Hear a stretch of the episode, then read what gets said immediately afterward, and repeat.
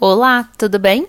Ana Beraldo aqui e esse episódio está começando um pouco diferente e você deve estar tá cheia de questões e se perguntando o que aconteceu. O podcast mudou de nome? Agora chama Bora Tricotar? Cadê o pano para manga? Pois é, esse podcast precisou passar por uma reformulação e uma mudança do nome. Mas não se preocupe, a gente vai continuar falando sobre moda, estilo, beleza, comportamento e empoderamento, sempre de uma forma crítica, com uma pitada de descontração e bom humor. Vamos mostrar que mulheres, quando se reúnem para tricotar, é para construir juntas reflexões profundas, com pensamento crítico e muito conhecimento. Então, e aí? Bora tricotar? Olá! Tá começando mais um episódio. E aí, galera, vocês estão bem? Aqui tá tudo ótimo. E hoje a gente vai falar de um assunto que eu gosto muito, porque eu sempre falo, né, que a gente tem que expressar quem a gente quer, a mensagem e tudo mais. Mas será que de fato a gente consegue expressar essa mensagem? Será que nós mulheres somos livres realmente para vestir aquilo que a gente deseja, que a nossa imaginação permite. E para conversar sobre esse assunto, que eu não ia falar sobre isso sozinha, eu tô com a minha amiga aqui, Gabi Laurentes. E Gabi, seja muito bem-vinda. Olá, Ana, tudo bem? Obrigada pelo convite. Obrigada, eu é que agradeço, na verdade. E Gabi, conta um pouquinho de você, quero que as pessoas te conheçam também. Bom, eu sou formada em Ciências Sociais, fiz mestrado em História Cultural, é, trabalhando com a relação entre arte e feminismo, é, pesquisando o trabalho da Louise Bourgeois, que é uma artista visual, que viveu entre 1911 e 2010. E atualmente eu faço doutorado na Faculdade de Arquitetura e Urbanismo, aqui de São Paulo, da Universidade de São Paulo, sobre a artista Anabela Geiger. Então, investigando também um pouco as relações entre produção de espaço, é, questões relativas ao femi aos feminismos, ao gênero. É uma mulher que passeou, né, por todas as.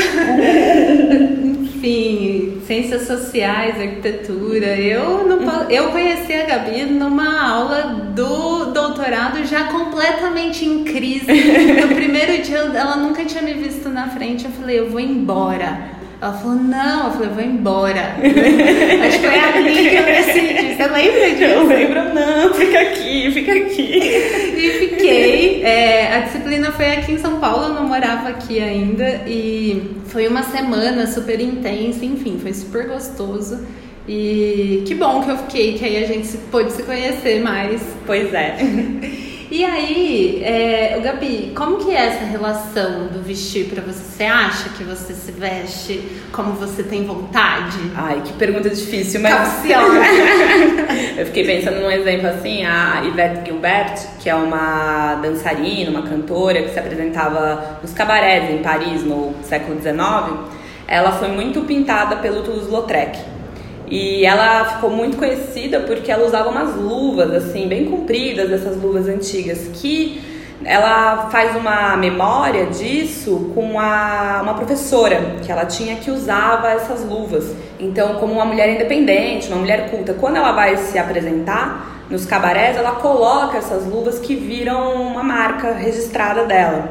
Só que isso é parte de um vestuário é, identificado como que deveria ser um vestuário feminino de mulheres de classe alta, quer dizer, de, de, da burguesia. Uhum. E então ela, de uma certa maneira, ela espelha esse ideário de uma vestimenta, né, do que deveria ser uma vestimenta das, das entendido que era uma vestimenta de corpos feminizados, e só que ela transforma isso como um símbolo dela e de uma espécie de emancipação disso para ela poder subir no palco, se apresentar, enfim, se tornar essa figura com uma certa possibilidade de autonomia. Então eu acho que essa relação entre o que a gente se é imposto ou a gente quer, eu acho que é sempre nessa tensão mesmo que a coisa acontece, né? A gente não é também pensar, somos um livro em branco e aí há algo que a sociedade põe na gente totalmente, nem algo intrínseco, não. enfim, acho que tem esse jogo, né? Uhum. Não, para todo mundo, né? Eu fico pensando até a minha relação com o vestir porque por ter vindo de uma família humilde, aí eu, eu contei isso até no primeiro episódio do podcast. Minha mãe falava: Ó, a gente vai comprar roupa, sei lá, de seis em seis meses. Comprar roupa era uma. não era algo recorrente, né? E a moda com a velocidade que ela tem, e aí não sei se só moda, mas a indústria, né, da moda criando essa necessidade de tendência e tudo mais às vezes gente, eu comprava uma coisa que eu achava, nossa, eu tô arrasando, na próxima semana tinham lançado uma outra tendência. Então eu senti durante muito tempo que, principalmente nessa luta de classes aí, que para ter estilo, para me vestir bem, eu precisava me vestir de uma determinada forma, que passa sempre por essa ideia construída de elegância de uma elegância burguesa, portanto, né? Então, sei lá, terninhos, cores sóbrias e tudo mais. Conforme eu fui me dando conta de quem eu era no mundo, de qual o espaço que eu queria ocupar e como eu queria dialogar sobre isso, essa ideia ela foi caindo por terra. Gente, se vocês escutarem trovoadas, raios, tá quase caindo o mundo aqui em São Paulo. Mas é isso, vamos seguir assim mesmo. E aí, conforme eu fui me dando conta que exatamente eu não me identificava com esses símbolos, eu fui tentando entender então qual eram os símbolos e o que eu queria comunicar. E aí eu entendi é, a mensagem que eu queria passar e no início não foi fácil, não foi fácil admitir, principalmente morando numa cidade de interior, que era onde eu morava, que é mais difícil ainda. Apesar que, como eu morava em São Carlos, então não mais em Sertãozinho, onde era a cidade que eu cresci, são Carlos ainda não era uma cidade para mim onde eu conhecia as pessoas da cidade. Apesar de ter vivido muitos anos lá, a minha relação era com a faculdade, né? E não com os moradores. Então eu saía nas ruas muito do tipo, não sou ninguém aqui. Da mesma forma como eu saio hoje. Então, isso me permitiu também ser um pouco mais livre, sabe? Sentir que o julgamento do outro não era o julgamento talvez de alguém que eu conhecesse mas era talvez de um desconhecido que estava me olhando com um olhar curioso, talvez, sabe? E também é, perceber que eu não me importava tanto com a opinião do outro, assim como eu me importei em algum tempo, querer essa aprovação, sabe? Que acho que é uma coisa da adolescência também. Então, tudo isso para dizer que hoje é, eu também sinto esse jogo de forças. E, enfim, eu ainda sinto que é uma construção. Em alguns momentos eu sinto sim que eu quero é, seguir alguns códigos, dependendo de alguns lugares que eu vou, mas que de uma certa forma, entre o que é dado socialmente e o que é a minha vontade, hoje eu entendo que o, o a, encontrei um equilíbrio para mim. Não sei como é para você também. Bom, eu cresci no interior também, em Ribeirão Preto. Do lado ali. Foi uma experiência bem específica, né? Se crescer, enfim, no interior. Mas de São Paulo, esse interior de São Paulo, né? Mas então eu acho que havia, deve haver ainda, não sei muito bem como funciona isso hoje em dia, mas códigos muito hétero, cis, normativos de, uhum. de, vestimenta, né? Acho que eu fiquei lembrando assim quando a gente marcou essa conversa, eu tinha nove anos, tinha acabado de mudar pra lá e fui pra escola. E aí eu tirei a camiseta para trocar de roupa para ir pra aula de educação física. E virou um rebuliço. As meninas corriam com panos para me cobrir, os meninos ficavam olhando eu, gente, o que, que tá acontecendo? Eu não, absolutamente eu não entendi, Ana o que estava acontecendo. Você morava onde antes? Eu tinha saído de São Paulo, eu sou nascida tá. em São Paulo e fui morar com os meus pais, né? Eles mudaram para lá tá. é, quando eu tinha 9 anos. Então era a primeira experiência, assim, na escola. E eu fiquei completamente chocada, assim, eu não entendi. Eu, e eu pus a camiseta, uhum. eu lembro de colocar a camiseta, e de seguir não entendendo por que, que eu deveria estar de camiseta. E aí eu cheguei em casa e eu perguntei pra minha mãe, mas por que, que eu preciso colocar? E minha mãe me explicou que não é que eu precisava necessariamente, mas o que, que significava. Mas acho que essa é a primeira lembrança que eu tenho uhum. de um de um olhar moralizante, né, sobre é, um moralizante sobre, sobre, o meu corpo, assim, é, porque era um, e, e, feminizante, uhum. porque era um corpo feminino, que era uma, eu tinha nove anos, né, então como aquilo imediatamente, acho que aquilo foi a minha entrada na compreensão de que ser mulher era diferente de alguma maneira eu não podia tirar a camiseta uhum. para trocar de roupa dentro da sala porque aquilo provocava uma e é engraçado, porque isso se desdobra, assim, né, em algum momento que eu decido não usar mais sutiã muitos anos atrás. Isso não foi um. Apesar de toda a minha relação com os feminismos, isso, claro, né, não, não pode, mas não foi assim, nossa, vou queimar sutiãs, não foi exatamente esse, esse, mas é porque eu não gostava mesmo, assim, eu tinha, assim, eu chorava para comprar, é, biquíni, sutiã, tudo isso era muito. É, era sempre um momento muito tenso, assim. Eu sempre uhum. ficava e me machucava, e eu ficava toda marcada, assim, na pele do sutiã. E aí um dia eu já estava morando aqui, assim, era jovem, tinha voltado para São Paulo, né, para fazer faculdade, e eu falei, ah, eu não vou mais usar sutiã. E isso foi também engraçadíssimo, né? Falando dos anos 2005, 2006, uhum. né? Quer dizer, recente. E foi de novo, assim, a minha avó, eu nunca vou esquecer, assim, virou um assunto, assim, e de novo eu fiquei um pouco confusa, sabe, assim, não tinha muito. Então eu acho que é também nesses enfrentamentos e nessas sensibilidades, assim, de perceber o que que, por exemplo, no meu caso eu não uso sutiã porque realmente é uma coisa que me incomoda. Isso não significa que às vezes eu não coloque uhum. sutiã, né, não, mas, é, mas e como isso ainda tem essa repercussão, né? E às vezes você fica meio. É, é engraçado isso, né?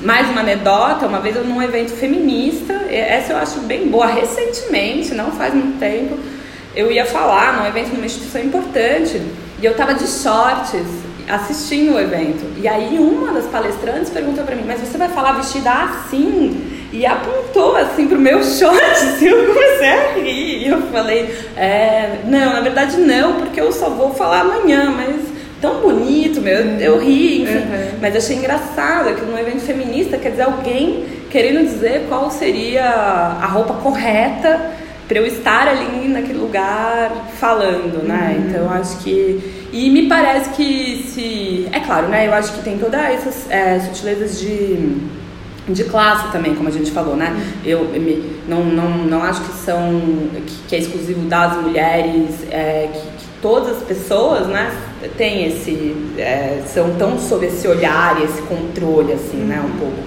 Mas eu, eu achei curioso para as mulheres isso é um tema, né? É, a, a, moda e a vestimenta e achei curioso que isso acontecesse exatamente num evento sobre esse tema, né? Sobre sim, feminismos. Sim. Não, e é interessante você falar essa relação sua com o sutiã, porque eu tenho a mesmíssima relação. Eu saí a minha adolescência e infância, eu, eu desenvolvi muito rápido, então eu já fiz uma mamoplastia. O que o médico me explicou é que meu peito desenvolveu muito rápido, minha pele não deu muito conta eu tenho uma pele muito macia, como diz a minha ginecologista. Uma vez ela me apertou, ela falou: "Ai, você é macia". eu falei: "Gente, que loucura, né?" Mas enfim. E aí não deu conta, é, meu peito caiu muito.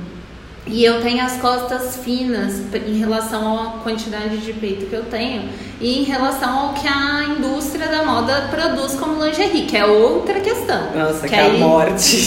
Que eles não produzem peças para corpos reais. E aí a gente, eu, eu ia com a minha mãe e era sempre um sofrimento, eu sempre voltei. Só que eu não consigo me desfazer do sutiã. Eu não consigo. Aqui, durante o isolamento, acho que eu fiquei sem sutiã dentro dessa casa umas três vezes só. Olha só. Eu não consigo. É um, uma questão mesmo, assim. E também sinto desconforto, também sinto dores, também me aperta. Mas a ideia de ficar sem me incomoda mais do que a ideia de vestir, mesmo que sejam essas pequenas agressões no meu corpo. E mesmo já tendo super normalizado mulheres que ficam sem, tipo, não olho antigamente ainda assim também, mais jovem, olhava do tipo, nossa, tá sem sutiã. E hoje em dia é normal. Também, de novo, pensando que eu venho de uma cidade onde, sei lá, talvez eu não tenha nunca visto uma mulher sem sutiã. Provavelmente, eu não lembro nunca em Ribeirão de ter visto na minha, no meu imaginário, assim. Não uma... faz, talvez mulheres mais idosas com sutiãs mais larguinhos, que aí fica. Mas ainda assim de sutiã. Uhum. Ainda assim. Então eu acho que eu fui ver mulheres sem sutiã na minha vida andando publicamente na rua, sei lá, eu já tava na faculdade. Então isso diz muito também a minha relação que eu estabeleço com as minhas roupas. E eu acho tanto como a gente se relaciona e permanece, como a gente questiona e rompe. Sim, sim. Eu fico pensando assim, num, num campo mais. Fiquei pensando aqui em você falando, a, a, essa questão da aparição ou da exibição de si né, na, na esfera pública, no espaço público, né? É, é claro que isso desperta e suscita olhares, uhum. né? Então, exatamente, quando você decide, é claro que quando eu decido não usar sutiã, isso tem um efeito, desde a minha avó, que quer morrer, até as pessoas olharem na rua. Uhum. As pessoas olham, mas também com o tempo eu reparo menos. Eu, eu, cada, vez, cada vez menos eu fui reparando que as pessoas olhavam. Uhum. É, e também fui me incomodando menos uhum. que as pessoas olhassem, porque também entendo que às vezes as pessoas.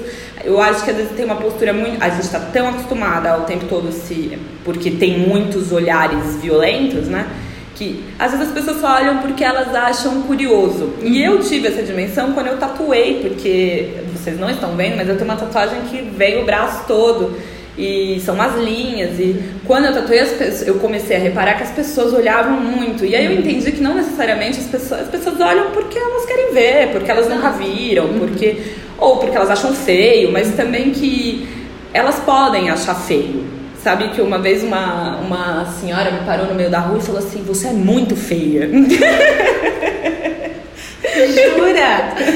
Gente. E eu eu comecei a rir, eu achei aquilo tão. Eu falei: Como assim? Eu? Ela falou: Eu fiquei meio surpresa, você não estava entendendo que, que uhum. por que, que alguém pararia no meio da rua. Mas ela falou: Uma desconhecida. Desconhecida. E ela repetiu, olhou de novo pra mim, assim, olhou pra roupa e falou: Você é muito feia. E eu falei: Tá bom sair andando, né? Mas uma coisa assim. Então também evidentemente alguma coisa em mim ela achou muito muito incômoda né Sim, que para ela devia ser pra algo, ela verbalizar isso né, né? E, e, é claro que, que há uma leitura possível mas é, raramente isso acontece uhum. né isso é, uma, é, a maior parte do tempo as pessoas estão olhando porque elas nunca viram ou desconhecem uhum. ou então também eu acho que é essa, essa possibilidade de também sustentar um pouco isso, assim, sabe? É claro que tem um enfrentamento consigo mesma e com as, com as relações sociais, mas então quanto a gente negocia, quando você sustenta, em quais situações, quando você quer né, é, sustentar isso, ou quando você também não, não tá afim. Isso que eu falei, sei lá, já fui entrevista de emprego, eu ponho sutiã. Uhum. É, pra fazer, sei lá, entendeu? Porque eu não quero ali ficar tendo que lidar com, com alguma coisa que isso possa despertar. Isso não significa que depois, no primeiro dia de trabalho, eu vá usar sutiã, mas hoje em dia cada vez menos. Mas eu acho que isso vai sendo conforme a gente vai, sei lá, né? Pra mim é como eu vou entendendo, assim, estar nos lugares e da presença mesmo, assim. Uhum. Não, e é, é isso mesmo, do tipo, o quanto que a gente consegue sustentar daquilo que a gente quer expressar, né? Então, eu sempre falo isso, a, a imagem ela comunica, né? O que a gente resolve vestir ou fazer, ou a forma que a gente corta o nosso cabelo, ou a maquiagem que a gente usa, vai estar tá comunicando alguma coisa. Então, o quanto a gente, cada um, consegue lidar com aquilo que resolveu comunicar. E mesmo até quem fala, ah, eu não ligo pra moda, eu não tô nem aí, eu quero se lasque tudo isso, também está comunicando alguma coisa, porque a imagem dela, enfim, transmite uma mensagem. E é isso que você falou do evento que você estava, é justamente isso. Por mais que seja um evento feminista e tudo mais, e que tenha uma certa discussão, é esperado algo de mulheres em, em cargos de poder. No, no, caso, o cargo de poder ali era ser a palestrante, né? Era a figura de representação, né? de maior importância naquele evento. E aí espera-se dessas pessoas uma, um certo código. E aí quando você rompe com esse código, você está de alguma forma afrontando, né? Então você ir de short é do tipo quem numa situação de poder usa short, né? Não. E também questionar isso é expressar. Acho que cada um ali vai ter que entender o quanto consegue sustentar aquela situação do tipo, vai gerar um desconforto. Tem gente que vai se achar um alienígena porque não quer sentir aquela, aquele desconforto. Eu acho que para muitas mulheres ainda é, ficar num lugar onde talvez você não se expresse, você não se, se, se coloque e, projete ali a sua voz, talvez seja um lugar mais confortável, né? De, Será? Então, é essa questão, é difícil. É exatamente porque isso é imposto. E aí eu queria que você falasse um pouco sobre isso.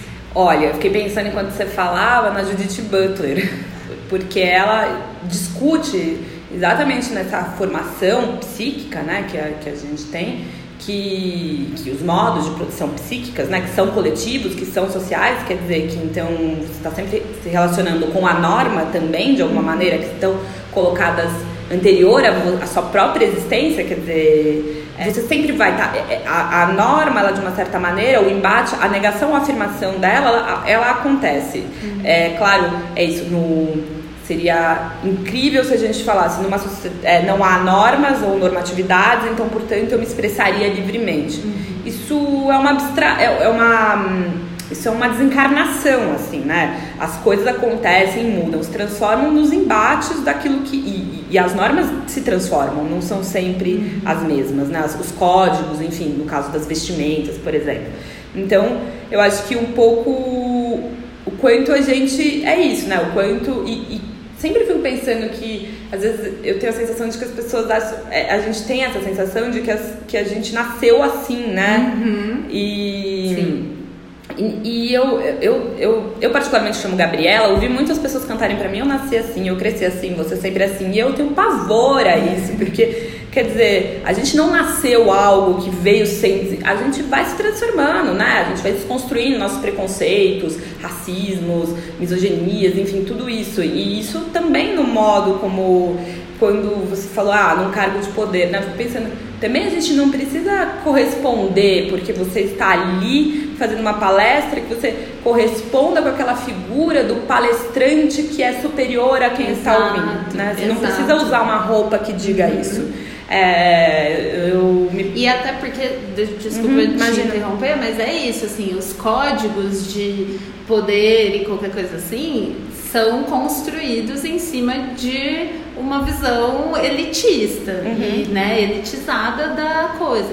Então, outras representações e representatividades acabam ficando fora primeiro elitizada e ainda do universo masculino, né? Então, qualquer coisa que fuja disso não é considerado elegante ou que transmita seriedade e tudo mais. Então, estar com outra roupa que questione isso também é interessante muitas vezes, né? Para comunicar exatamente o embate, o questionamento, a revisão dessas dessas normas que são impostas.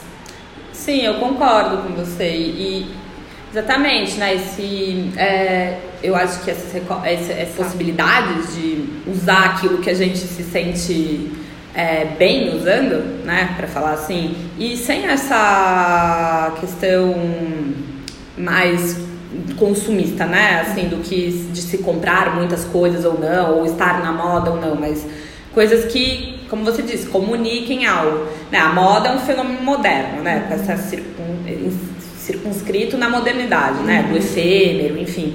É, então, isso seria toda uma outra discussão, mas eu sempre fico pensando assim, no que o exemplo do sutiã talvez para mim seja melhor. Eu não acho que ninguém precisa usar sutiã, que as, eu não acho agora todas as mulheres do mundo parem de usar sutiãs. Uhum. O que significa simbolicamente tirar o espartilho ou queimar os sutiãs é porque aquelas eram entendidas como peças feitas para normatizar o corpo feminino. Uhum. É, mas eu conheço pessoas que, têm, é, que se sentem super confortáveis usando essas peças e que se, e, e que se sentem melhores assim e eu vou dizer, ah, porque ela está completamente assujeitada à norma e ela é uma ideia meio prepotente também. Ela, a pessoa usa porque ela se sente confortável, uhum. porque pro corpo dela é legal, enfim.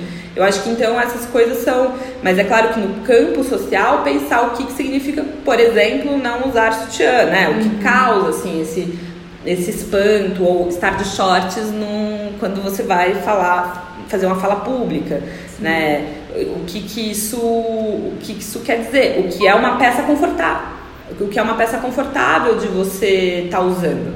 Porque os shorts você pode sentar mais tranquilamente a gente mora num país tropical uhum. enfim saia você sempre fica mais amarrada. Então o que quer dizer esse vestir você tem que sentar de perna cruzada? Uhum. então você tem uma série de gestualidades que vão sendo criadas também por causa dessa vestimenta né? Então me parece é completamente comum que você vista shorts num país tropical, né? Uhum. Mas. Com não, certeza. Mas não é, né? A gente nem nosso Papai Noel veste roupa de país tropical. Imagina que a gente vai entender que, sabe? É, então o efeito, me parece assim, dessa coisa do pensamento é, colonizado também, é, são essas referências do norte global também, né? Uhum, que, que esse exemplo do Papai Noel é porque em pleno dezembro você, as pessoas estão lá vestidas de neve, entendeu? Me parece uma coisa, pra, mesmo para você criar um, um imaginário assim dessa fantasia Papai Noel, é um imaginário meio estranho, né? Assim,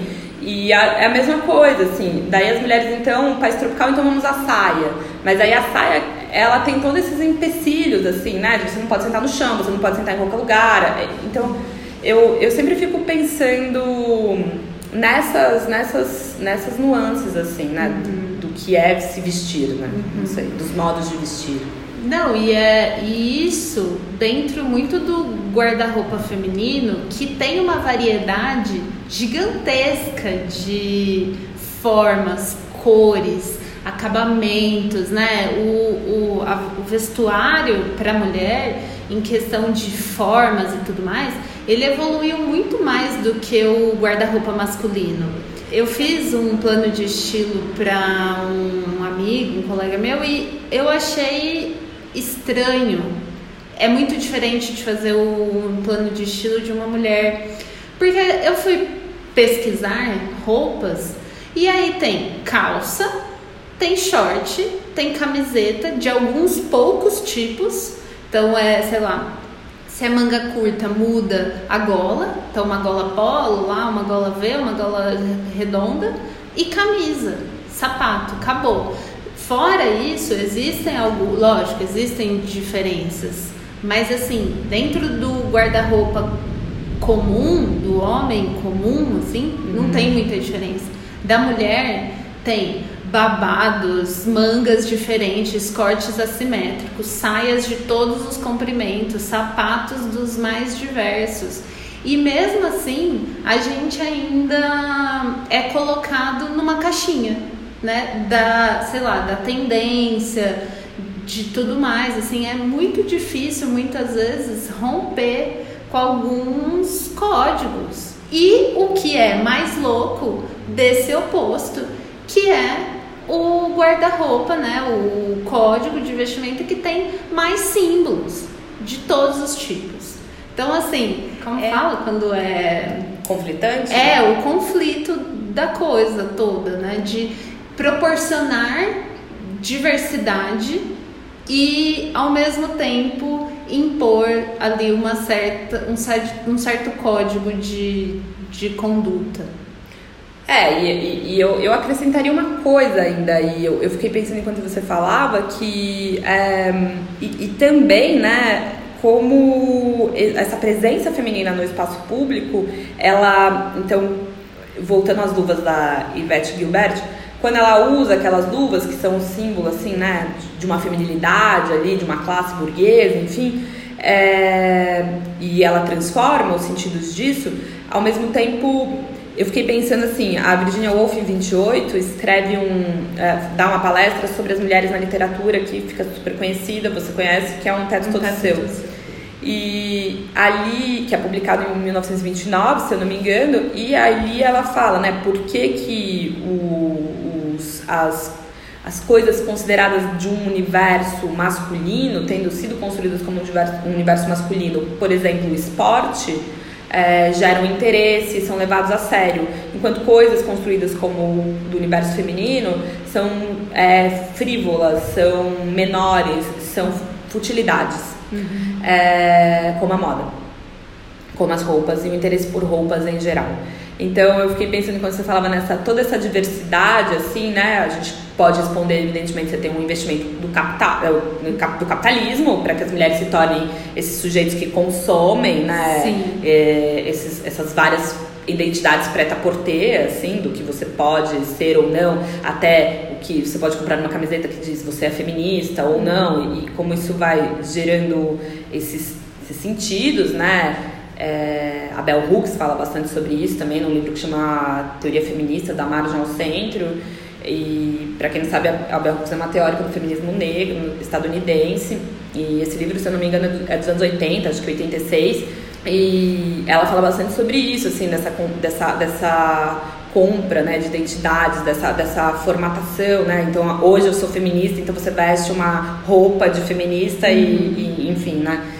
Mas o que eu acho interessante pensar nisso é, é exatamente essas, essas, essas possibilidades assim de imaginário também, porque se por um lado a gente tem toda essa, essa, essa crítica possível, ao mesmo tempo também lembrando da Virginia Woolf num outro livro que chama Orlando, que é a história de um rapaz é, que acontece é, que ele, ele um dia acorda e é uma mulher, né, esse, o Orlando, e ela vira Orlando e ela tá num navio e ela olha o vestido e pensa: é claro que se eu cair no mar, alguém precisa me salvar, porque com essa quantidade de saias eu não conseguiria nadar.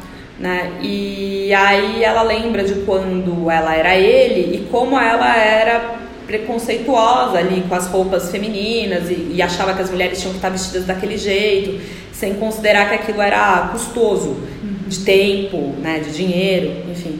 Mas ao mesmo tempo, uma hora ela olha o brocado debaixo do vestido e acha lindo e pensa que aquilo também é uma sutileza, uma beleza. Então, eu também a gente tem que tomar cuidado para não cair numa coisa moralizante, que de repente, ah, se você quer vestir uma roupa, isso sempre vai ser considerado uma coisa fútil, uma coisa banal, uma coisa secundária.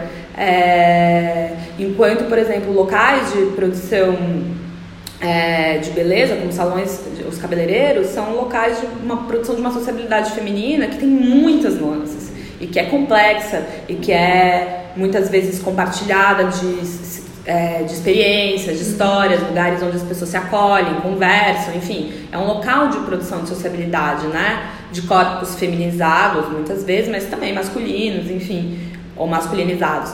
Então eu acho que essa, essa ideia de que sempre da gente também tensionar nesse lugar em compreendendo assim as questões da, da moda, da indústria, do capitalismo, mas também entendendo que há uma é uma arte, né? Uhum. Afinal, construir, criar roupas, modos de vestir, se você usa se as mulheres usam calça e por que usam, e se você tem bolso, o que isso facilita, você tá na rua ou não, enfim, como também a roupa que se usa facilita você estar no espaço público, uhum, né? Sim. Então, para as mulheres isso foi toda uma você tem histórias, por exemplo, a George Sand, que era uma, uma artista também no, francesa, ela no século XIX se vestia com calças também porque ela queria é, pra, pra, se vestia de homem com calças para poder andar pela cidade sem ser notada. A Rosa Bonheur, que é também uma artista daquele, daquele momento, vestia calça porque ela ia até os matadouros,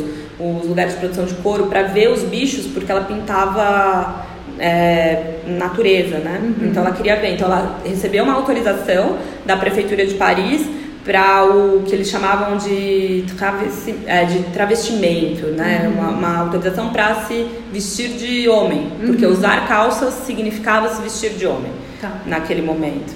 E então ela, a polícia tem que autorizar ela a se vestir de uhum. homem. Então eu acho que todas essas coisas vão se, se misturando, sabe? Acho que é complexo isso, enfim, uhum. não sei. É, não, mas eu tô longe de ver a vestimenta dentro desse olhar moralizante, até porque. Você total, é, é eu sei, tô imaginando. Eu escolhi isso como a minha profissão até. E eu, é, para mim, a roupa ela comunica tanto quanto a nossa, sei lá, a nossa fala, nossos gestos, né? E é por isso que eu falo tanto da gente tentar ao máximo entender então quem a gente é enquanto indivíduo e usar a roupa como um instrumento então também para comunicar aquilo que a gente quer. Ou para romper com alguma coisa ou para intensificar, enfim. E aí essa relação que a gente vai é, estabelecer com o vestir, ela tem que ser exatamente conhecendo esses códigos todos e a, sabendo até onde você quer tensionar, até onde você quer de fato continuar reproduzindo tudo isso. É, o, o, meu, a minha grande questão com o vestir é quando ela torna algo, sei lá, punitivo ou obrigatório, compulsório, do tipo você para ser isso precisa se comportar de uma determinada forma.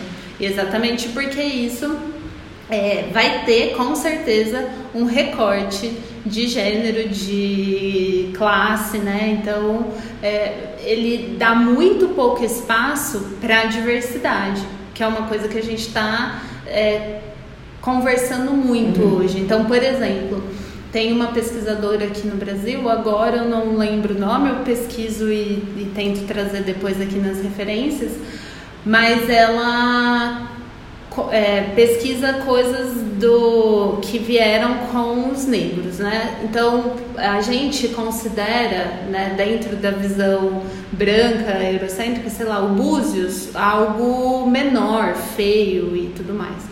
E dentro da cultura deles é algo é, é, vem dos orixás, né? Tem todo um símbolo. Então, quando você usa algo com búzios, na teoria você estaria usando algo que não é tão refinado e tudo mais.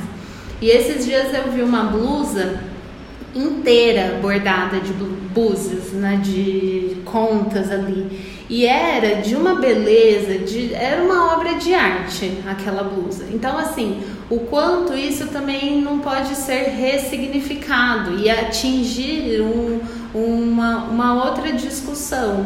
E a gente em si é, conseguir de, comunicar, talvez com elementos que façam parte da cultura de cada um, sabe? Do uhum. universo de cada um, da onde cada um veio. E então, para mim, o vestir, por isso que eu acho que é tão legal esse, esse papo, esse, essa conversa, porque, lógico, a, a forma como a gente se expressa, ela vai estar tá mediada entre o que é social, o que é individual, e a gente saber construir isso enquanto indivíduo, né? Enquanto quanto que a gente sustenta disso tudo. E também o que é esperado da mulher.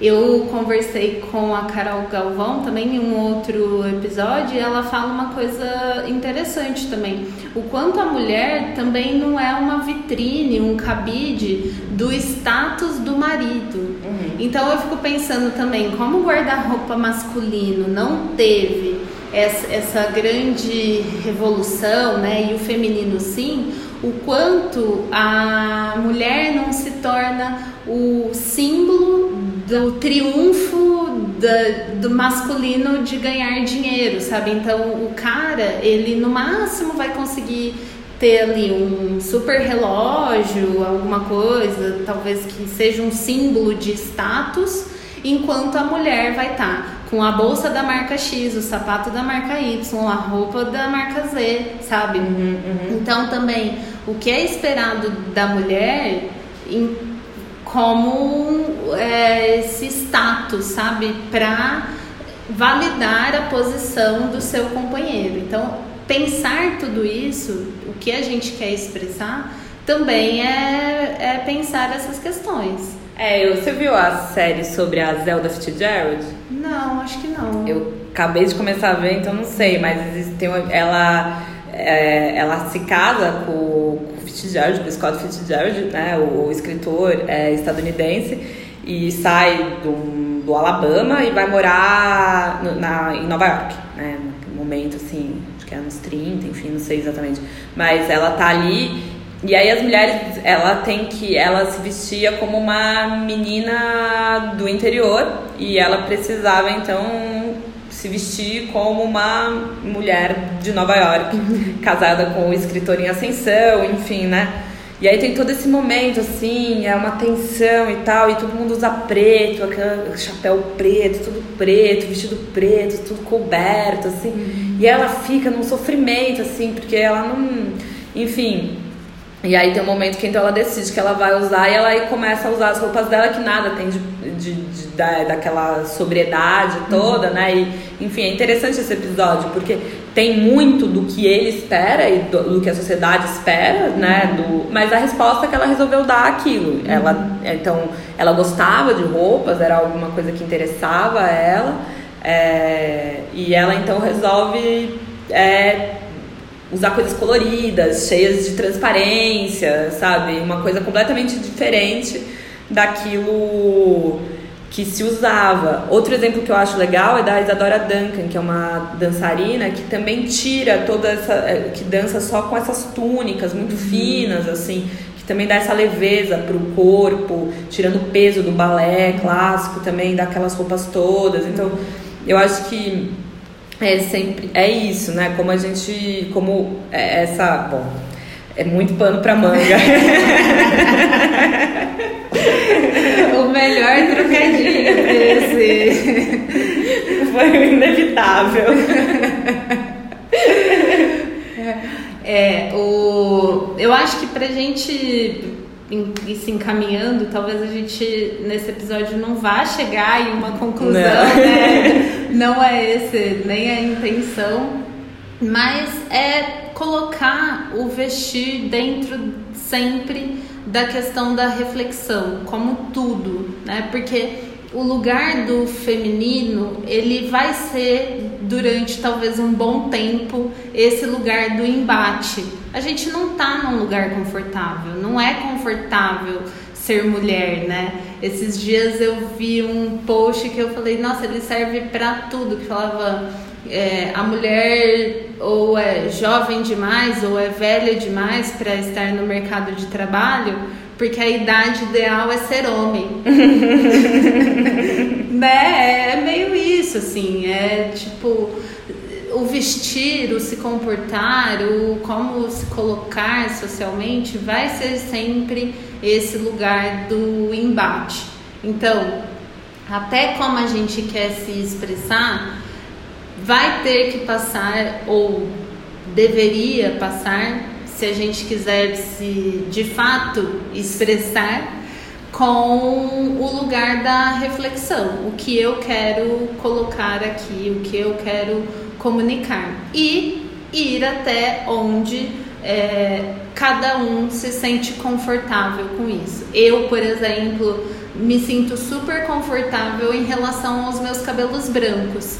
Eu acho que para mim os meus cabelos brancos seja o tirar o sutiã uhum. como foi para você. Então, tentar entender exatamente esse jogo de forças entre o que é dado socialmente e o que é o individual. A Gilda de Mel, Souza no é, O Espírito das Roupas ela fala que a moda é essa coisa do efêmero, né? A moda, de fato, ela não é algo concreto. Que a moda é o que é novo sempre, é sempre a vanguarda. Então, quando todo mundo passa a usar, deixou de ser moda já, já virou passado. Então, isso é uma das coisas mais bonitas. Mas para ser moda precisa ser algo que é socialmente tido, né, como um costume. Então não é considerado moda algo que você é, coloca ali individualmente, né? Ele tem que uhum. ser reconhecido. E isso é uma coisa que a revolução burguesa traz, a revolução industrial tá, traz, que ele massificou as pessoas, ele, ele tirou, a gente criou a, a sociedade, onde o indivíduo ele perde a sua individualidade para ser visto como um grupo. Mas a gente ainda tem a vontade, a necessidade de se expressar individualmente, que é onde nasce é, a questão então do estilo, da expressão enquanto indivíduo. Então, de tudo isso, eu acho que o, o, o que a gente expressa através das nossas roupas, né, o, é, vai ser esse cabo de força que a gente consegue lidar entre o, a nossa vontade e o que é dado no tempo e espaço que a gente vive e o quanto a gente consegue aguentar dos olhares curiosos, das relações que a gente estabelece com as outras pessoas. É, eu, eu, concordo, eu acho que também me parece, eu fico pensando aqui você falando, que é isso, né? Quanto menos a gente, quanto mais, quanto menos a gente criar códigos normalizantes ou moralizantes, né? Um pouco antes de começar, eu estávamos conversando sobre a relação de mulheres com mulheres, mas isso é um ponto também. Quanto mais a gente, é, numa sociabilidade feminizada, né, feminina, a gente é, estabelecer possibilidades, aprender com os feminismos, né, que há uma possibilidade de sociabilidade onde não haja é, competição, julgamento, é, desejo de aniquilamento, assim, como se para eu se eu não uso sutiã, você também não precisa, você também tem que não usar porque, sabe, como quase se, se você usa e eu, e eu não, é como se a gente tivesse que competir ou se anular, ou se a gente tivesse, porque o imaginário que está por trás disso é de que no limite a gente está sempre disputando um homem. Uhum. É, é, é, basicamente essa a única coisa que uma mulher teria na cabeça, esse é o pensamento que começa a se construir com, na, na, na modernidade, né? Que é, seria é, o sonho né, uma, o, de, de, um bom casamento. Uhum. Isso no, no ideário burguês. Então eu, eu, sempre estaria competindo por um homem, então, portanto, por esses olhares masculinos, e assim quem chamasse mais atenção ganharia essa suposta competição. Uhum. Por isso que a gente elimina esse é, criticamente esse fator né, e começa a embater com o que a gente aprendeu sobre isso com a gente mesmo com as pessoas com que a gente se relaciona, também fica mais fácil as pessoas poderem a gente vestir o que a gente quer e deixar as pessoas vestirem aquilo que elas bem se sentirem confortáveis, confortáveis fazendo. Exato. É isso. A gente cada vez mais é, respeitar, né, a individualidade de cada um. No fim, você eu sempre falo isso, que a imagem ela impacta porque a gente recebe ali um símbolo, mas como cada um vai interpretar aquilo, é, depende do histórico da relação que aquela pessoa estabeleceu com aquele símbolo. Então, se a gente viver para se vestir, para corresponder expectativas, a gente vai talvez viver uma vida que não não consiga, né? Tipo, a gente vai viver tentando agradar alguém que talvez nunca a gente chegue, assim, é uma expectativa, um ideal ina inalcançável. Ana, eu acho que talvez uma boa dimensão assim é você sente prazer usando essas roupas, assim, você se sente pra, prazer em vestir essa roupa, em fazer isso ou ter, enfim, né? Eu acho que isso talvez seja um bom um bom caminho assim. Só fazer um eu fiquei pensando assim, eu, eu gostaria de fazer uma declaração pública da minha admiração pela Ana aqui. Ai, meu Deus. E aí, desse momento que a gente se conheceu, que ela falava, vou sair daqui, não quero ficar nessa disciplina. E que, que bom ela ficou, porque a gente se conheceu. Mas também, assim, do prazer que você tem em fazer isso que você faz, isso é visível, assim. Uhum. Então, eu acho que isso é, é, é admirável. Uhum. E, e, e, num certo sentido, revolucionário. Ai, que a gente sinta prazer, tesão, insight, né? Que a gente a mulher já foi muito apequenada, né? Que a gente consiga, enfim. Expandir a imaginação. Exato. Gabi, muito obrigada. Eu imagino que esse episódio vai render vai render dúvidas, questões, questionamentos. Então, se quiserem falar com a Gabi, eu acho que você se coloca à disposição. Sim. E eu queria que você passasse o seu contato de Instagram, enfim. E se você quiser contar de projetos futuros, conta pra gente. Bom, eu tô pensando em dar um curso sobre modos de vestir e modos de maquiar, enfim, uma relação entre essas coisas todas que a gente conversou e as artes visuais, é, especialmente as artes visuais né, na modernidade, na contemporaneidade. Estou pensando sobre isso ainda e quem o ano que vem. Então, para quem quiser acompanhar meu trabalho e tudo isso, pelo Instagram é Gabi Laurentes, com dois Is e S, e é só seguir lá. Quem quiser perguntar alguma coisa, pode me procurar.